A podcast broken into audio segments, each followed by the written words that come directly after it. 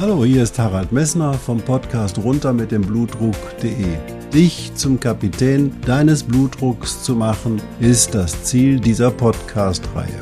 Du wirst in den vielen Folgen sicherlich die Themen finden, die dich für deinen Blutdruck interessieren. Ich wünsche dir viel Spaß dabei.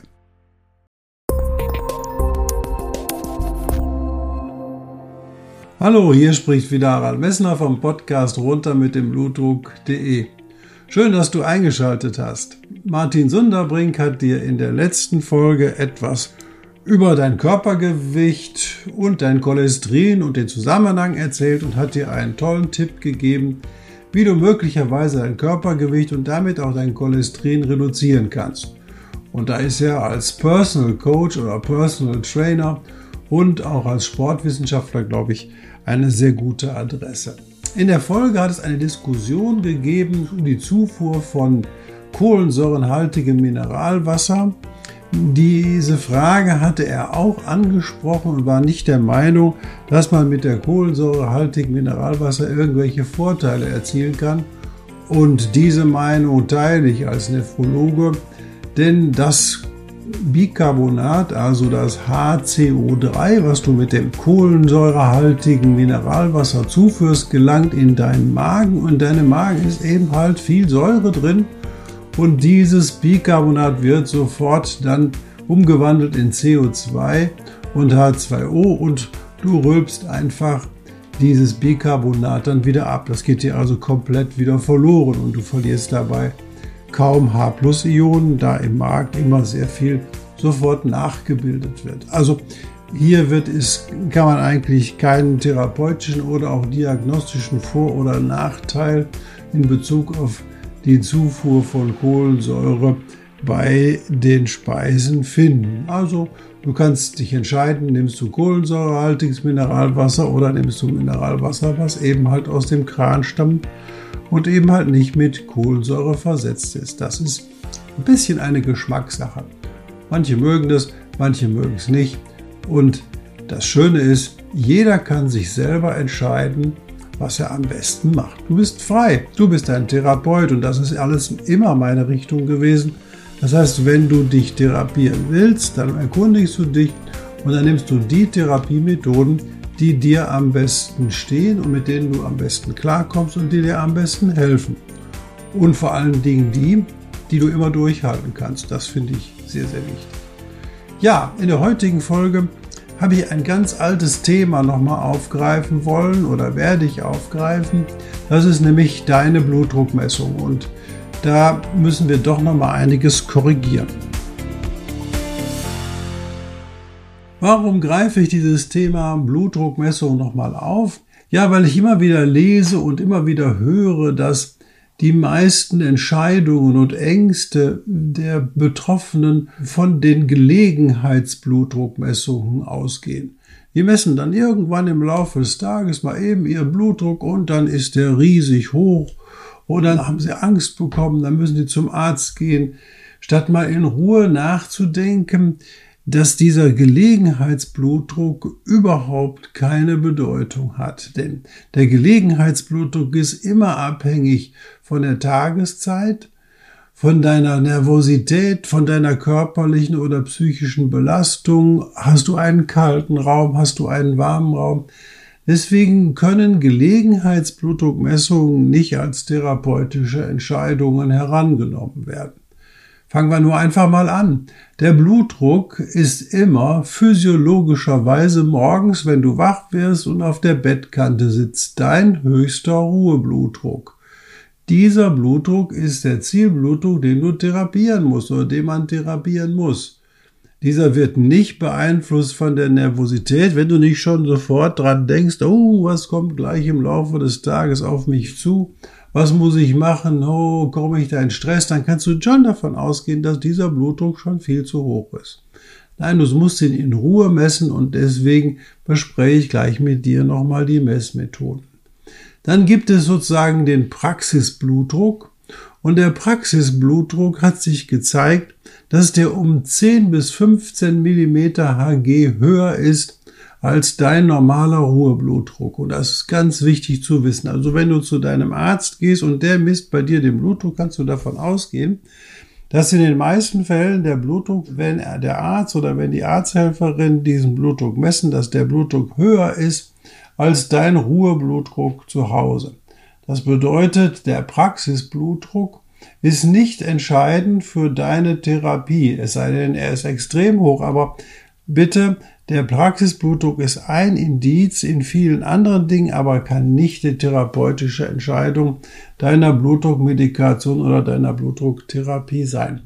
Zum, musst du auch wissen, dass es keine einzige Studie gibt, in der der Praxisblutdruck oder die Beeinflussung des Praxisblutdruckes eine Verbesserung deiner Lebensqualität oder deiner Prognose mit sich gebracht hat. Also bitte, der Praxisblutdruck ist ein Stein in der gesamten diagnostischen Reihenfolge, aber er darf nicht als Entscheidungskriterium für die Therapie deines Blutdruckes herangezogen werden.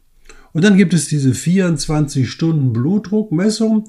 Die 24 Stunden Blutdruckmessung ist toll, wenn sie funktioniert, aber sie hat natürlich auch Nachteile, denn die Nachteile sind bei vielen Leuten werden die Messungen als störend empfunden und wenn die Messungen als störend empfunden werden, dann werden die Blutdruckmessungen auch durch die immer wiederkehrenden Messungen als zu hoch sein. Oder wenn zum Beispiel du das Langzeitblutdruckmessgerät anhast und in der Nacht alle 20 Minuten durch diese Blutdruckmessung geweckt wirst, dann kannst du nicht schlafen. Weil wenn du den Tiefschlaf nicht erreichst, wird dein nächtlicher Blutdruck nie die Absenkung haben, die man eigentlich für einen Blutdruck fordern muss. Also die 24-Stunden-Blutdruckmessung hat auch ihre Nachteile. Was ist denn jetzt wirklich gesichert? Gesichert ist der Ruheblutdruck. Und jetzt müssen wir uns unterhalten, wie man den Ruheblutdruck richtig misst. Und zwar musst du dir vorstellen, der Ruheblutdruck, der am höchsten im Laufe des Tages ist, hatte ich dir schon gesagt, ist der Blutdruck, wenn du morgens wach wirst. Da haben dich so ab 4, 5 Uhr deine inneren Hormone geweckt und die stacheln deinen Kreislauf an und bringen den in Schwung, damit du wach wirst. Und das ist der höchste Blutdruck, der physiologischerweise bei dir auftritt.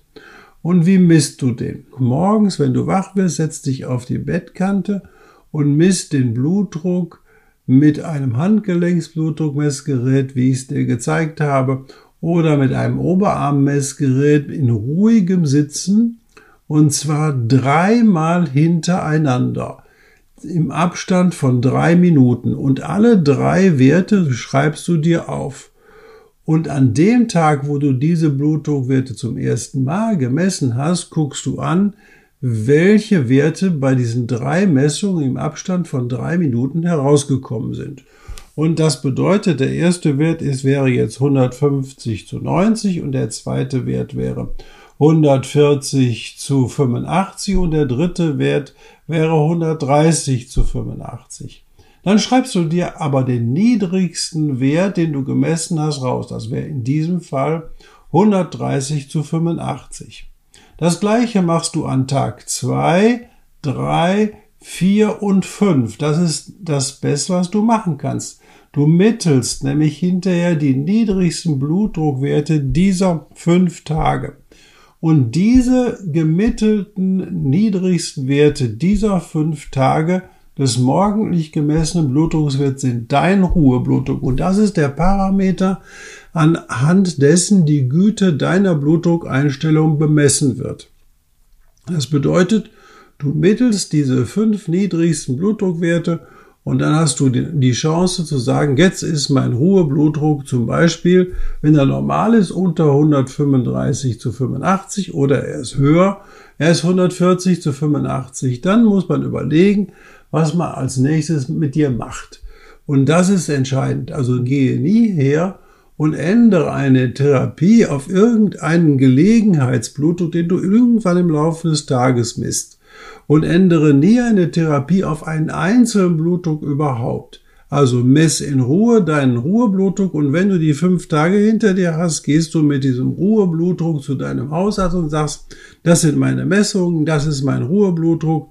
Jetzt versuchen wir daraus mal eine vernünftige Therapie für mich zusammenzustricken, die meinen Blutdruck so beeinflusst, dass meine Prognose besser wird. Und da geht es ja nur um deine Prognose. Das bedeutet, du musst mindestens drei Tage, besser sogar fünf Tage haben, an denen du deinen Blutdruck in Ruhe misst.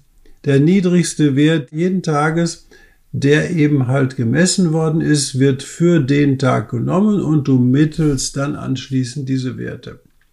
Ich habe dir eine kleine Hilfe auf meiner Webseite zusammengebaut. Da kannst du die niedrigsten Tageswerte der fünf Tage eintragen und auf der Webseite wird dann automatisch dein Ruheblutdruck ermittelt.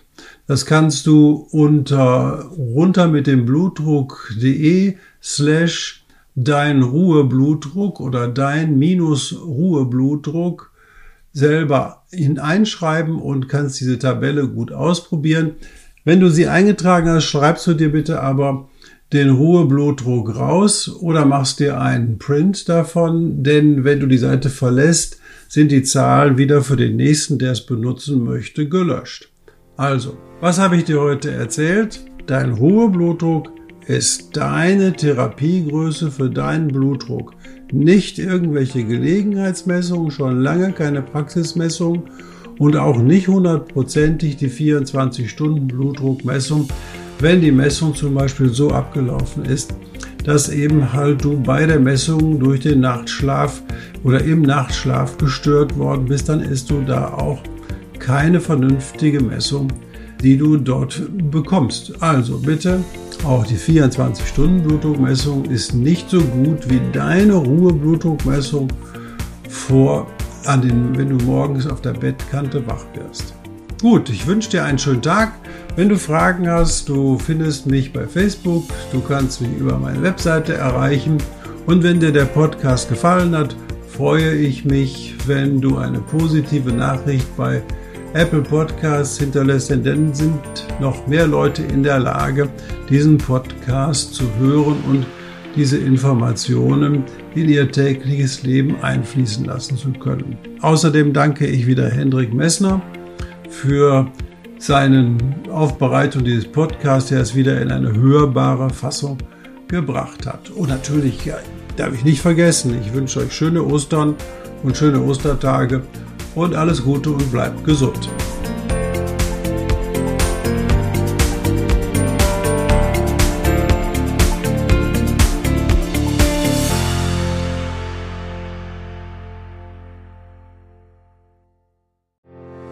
Ich hoffe, diese Podcast-Folge hat dir genauso viel Spaß gemacht wie mir. Du findest noch zahlreiche andere Themen unter dieser Podcast-Reihe, die immer in Zusammenarbeit auch mit meinem Sohn Hendrik Messner mit seiner Firma mess.de entstanden ist. Und dafür möchte ich ihm sehr danken. Bis bald.